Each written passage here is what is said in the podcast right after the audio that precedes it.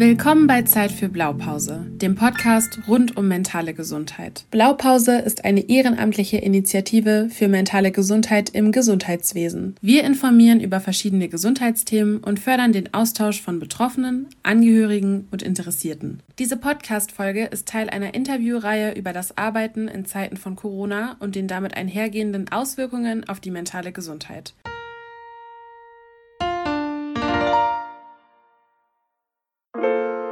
Triggerwarnung. In diesem Podcast werden sensible Inhalte rund um psychische Erkrankungen besprochen. Am Ende des Podcasts und in den Show Notes findet ihr zahlreiche Hilfsangebote.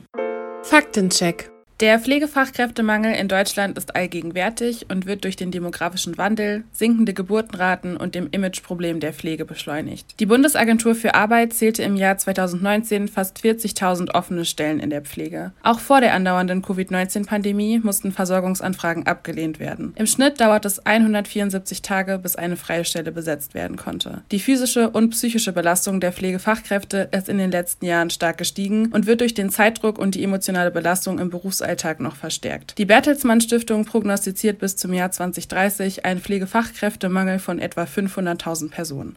Ich bin Miriam von der Lokalgruppe Würzburg. Und ich bin Sonja von Blaupause National und wir sprechen heute mit Julian von Pflegestufe Rot. Hallo. Die Kampagne von Matthias Menne und Julian Stransky, zwei befreundeten Pflegewissenschaftlern, will auf diese Missstände aufmerksam machen. Das Kampagnenvideo Pflegestufe Rot, Applaus reicht nicht aus, sahen auf allen sozialen Netzwerken insgesamt bisher mehr als drei Millionen Menschen. Um den PflegerInnen eine Stimme zu geben, wurde eine virtuelle Pinnwand konzipiert, auf der Statements gesammelt werden. Diese sollen der Bundesregierung Bundesregierung übergeben werden, denn Applaus allein reicht nicht aus. Hallo Julian, wie schön, dass du heute da bist und Zeit für eine Pause mit uns hast. Euer Kampagnenvideo hat ja ziemlich eingeschlagen. Was würdest du denn sagen, sind die Herausforderungen für die eigene mentale Gesundheit im Gesundheitswesen? Hallo Miriam und hallo Sonja, schön, dass ich heute bei euch in der Blaupause äh, zum Podcast eingeladen worden bin und hier ein wenig über unsere Kampagne erzählen kann. Was sind die Herausforderungen für die eigene mentale Gesundheit in der Arbeit in der Pflege?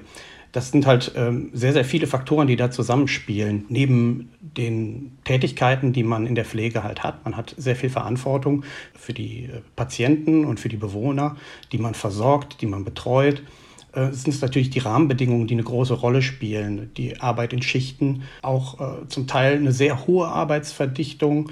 Dazu kommt ein Personalmangel, der nicht zu unterschätzen ist, der ähm, eigentlich äh, katastrophal ist ähm, viel Einspringerei. Zum Teil fahren Pflegekräfte Doppeldienste. Das heißt, äh, dass sie morgens und abends zu den Stoßzeiten in der Pflege zugegen sind, sein müssen, weil es halt an Personal nicht reicht.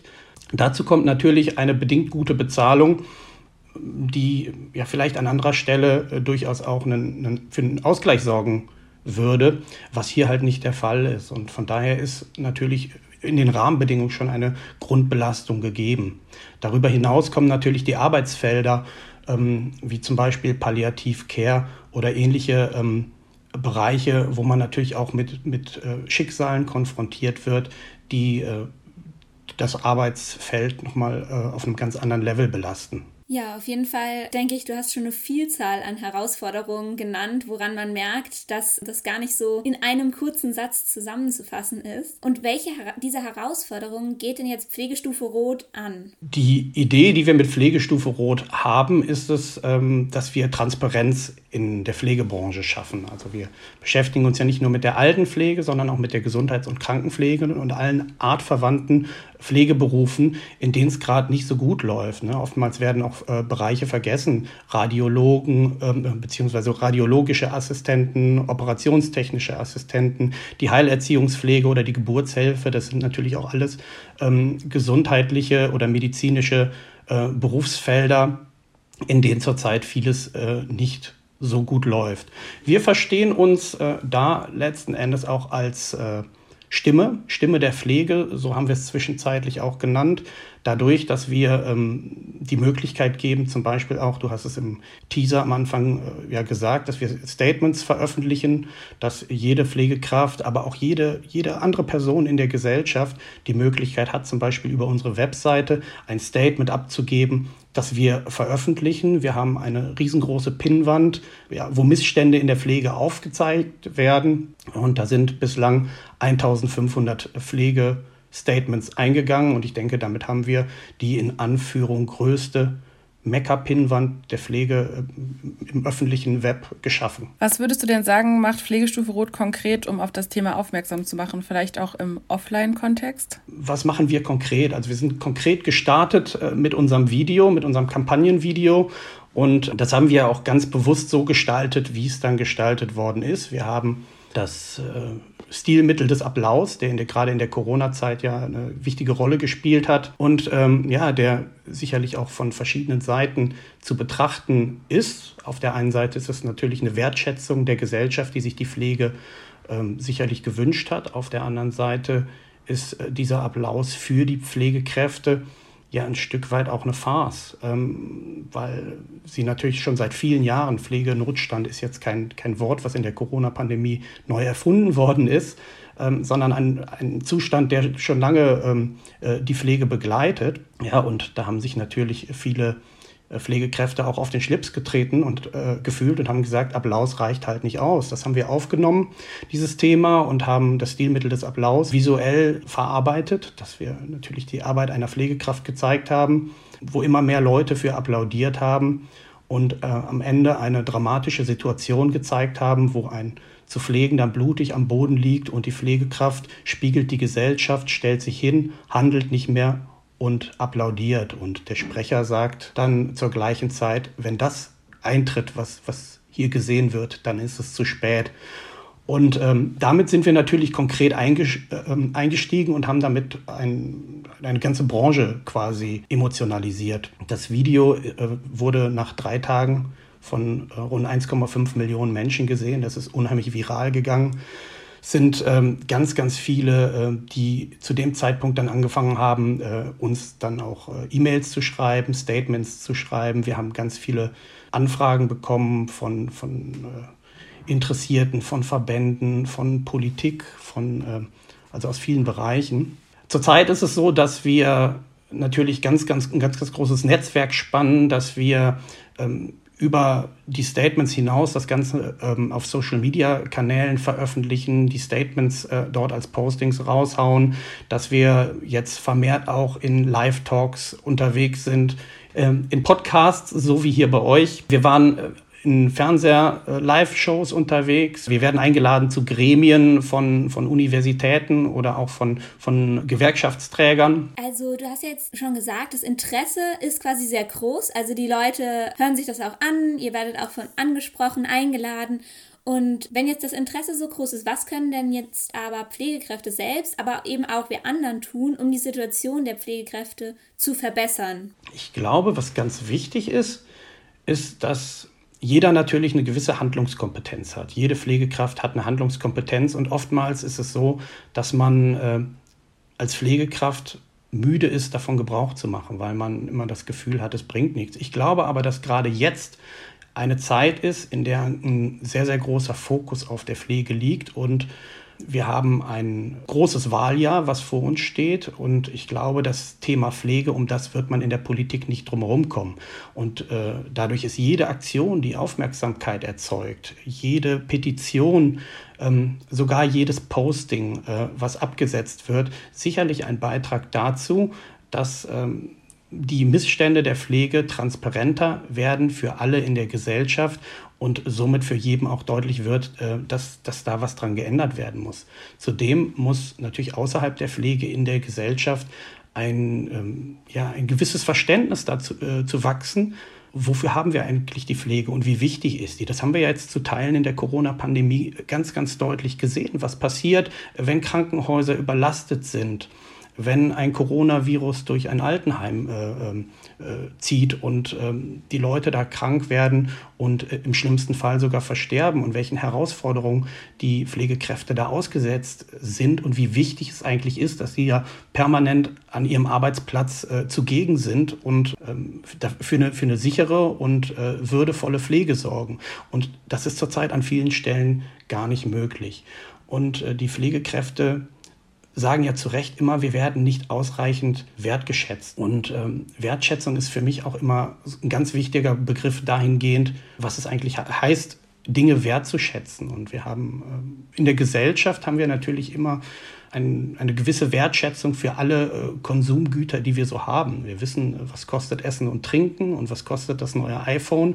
Aber wir machen uns natürlich keine Gedanken über die Pflege, die uns alle vielleicht auch irgendwann mal betrifft und was sie uns kosten darf. Denn mehr Personal oder bessere Bezahlung, andere Rahmenbedingungen kosten ja letztendlich auch Geld, was die Gesellschaft bereit sein muss, äh, der Pflege zur Verfügung zu stellen. Ja, ich denke, an dieser Wertschätzung, da können wir alle ein Stück weit dazu beitragen und daran arbeiten, was sich ja dann, wie du jetzt auch schon gesagt hast, dann niederschlagen kann in auch einer Bereitschaft für eine höhere Bezahlung in dem Bereich. Vielleicht kannst du uns hier jetzt nochmal ganz knapp, wenn du kurz zusammenfassen würdest, was eure Message ist, das einmal formulieren. Unsere Message ist, die Pflege ist ein ganz, ganz wichtiges Arbeitsberufsfeld beziehungsweise ein ganz, ganz wichtiger Teil der gesellschaftlichen Daseins für und Vorsorge und die Pflege betrifft alle Menschen.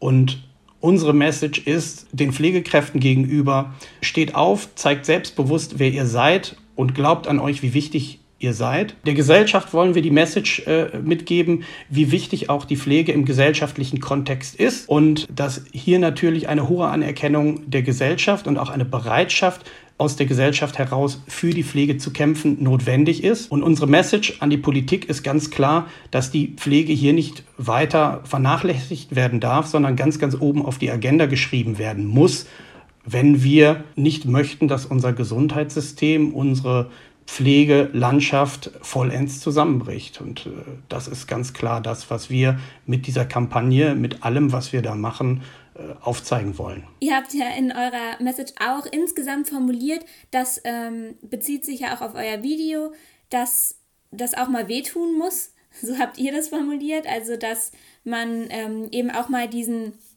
dieses Verdeutlichen und diese Emotionen, die dann aufkommen, braucht, wie es in eurem Video der Fall ist? Und kannst du uns das mal erklären, warum ihr denkt, dass das wichtig ist? Ja, natürlich ist es wichtig, dass man den Finger genau da in die Wunde legt, wo es weh tut. Äh, denn wenn wir das nicht tun würden, dann würde die Aufmerksamkeit ja gar nicht so groß sein. Dann wäre das Video sicherlich auch äh, nicht so viral gegangen. Dann hätten wir nicht die Aufmerksamkeit, die wir hier und heute haben. Es gibt viele tolle Aktionen für die Pflege. Es gibt ganz, ganz tolle Kampagnen, Kampagnenvideos. Ähm, aber was vielen einfach fehlt, ist so ein bisschen äh, äh, der Griff, der Drive, äh, dass, ja eben, dass es weh tut. Und ähm, ich glaube, wenn man diesen Spiegel so vorhält, wie wir das getan haben, ähm, dann denken die Leute noch mal ganz anders darüber nach ähm, welche Relevanz das Thema für, für jeden auch selber hat. Ne? Wenn man sich selbst damit identifizieren kann. Jeder ähm, oder viele Menschen haben äh, Verwandte äh, oder Bekannte, die von Pflege betroffen sind. Und genau in diesem Kontext äh, können sie sich natürlich ganz anders damit identifizieren, wenn denn das so klar und nackt vor Augen geführt wird, wie wir das getan haben. Und von daher halte ich es für unheimlich wichtig, dass es am Ende auch mal wehtun darf. Wahrscheinlich müssen Sachen auch erstmal wehtun, bis einem auffällt, dass es am Ende vom Tag uns alle betreffen kann, irgendwann. Klar ist ja auch, Applaus reicht nicht aus und du hast eben schon angesprochen, was eure Message an die Politik ist. Was muss denn die Politik konkret tun, um die Situation der Pflegekräfte zu verbessern? Die Frage kann vielleicht auch sein, was sollte Politik nicht tun? Und wenn wir uns da jetzt ein Stück weit äh, den Blick in die Vergangenheit werfen. Das war für uns auch ein, Stück weit die Intention, jetzt auch mit Pflegestufe Rot an den Start zu gehen. Da äh, wärme ich das leidige Thema der Corona-Prämien nochmal auf, äh, weil das ist ein ganz, ganz schönes Beispiel dafür, wie es vielleicht nicht gehen soll. Die Corona-Prämien sind erstmal ähm, als Prämie, also als Wertschätzung vielleicht auch an die Pflegekräfte versprochen worden.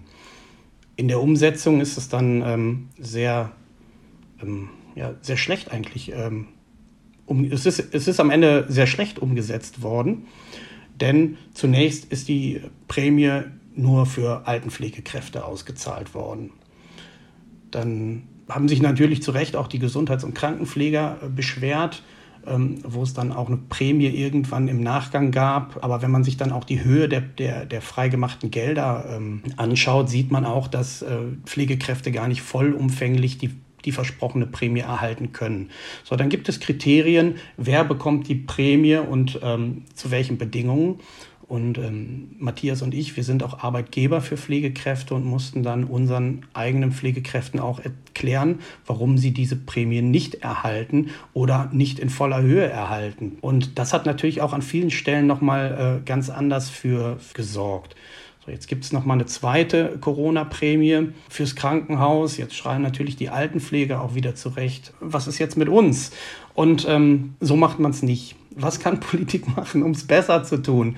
Ähm, ich glaube, die Politik muss mal begreifen, welche Relevanz die Pflege tatsächlich ähm, für die gesellschaftliche Daseinsfür- und Vorsorge hat. Denn unsere Gesellschaft wird älter, unsere Gesellschaft wird bunter, äh, unsere Gesellschaft wird auch äh, durch, durch die Hochaltrigkeit multimorbider. Der, der Anspruch an Pflegekräfte, der steigt und steigt ständig. Ähm, der Personalmangel wird immer gravierender. Das Gap zwischen dem Verdienst der Pflege und Verdienst, dem Verdienst anderer Branchen wird immer größer. Das prognostiziert auch eine Studie der Bertelsmann Stiftung aus 2020. Da muss man sich die Frage stellen, wo führt das Ganze hin, wenn hier nicht nachgesteuert wird? Und das muss der Politik klar sein.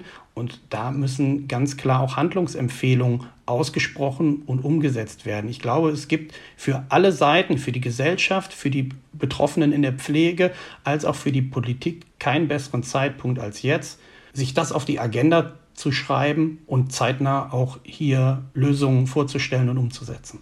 Ich denke, auch wenn man so ein bisschen weiter schaut, sieht man wirklich auch im eigenen Umfeld diese Anknüpfungspunkte und dass Pflege einem selbst, Freunde, Verwandte, Familie betrifft oder betreffen kann. Und ähm, vielleicht jetzt mal, wenn du in zehn Jahren auf die Situation von Pflegekräften blickst, was wünschst du dir dann zu sehen?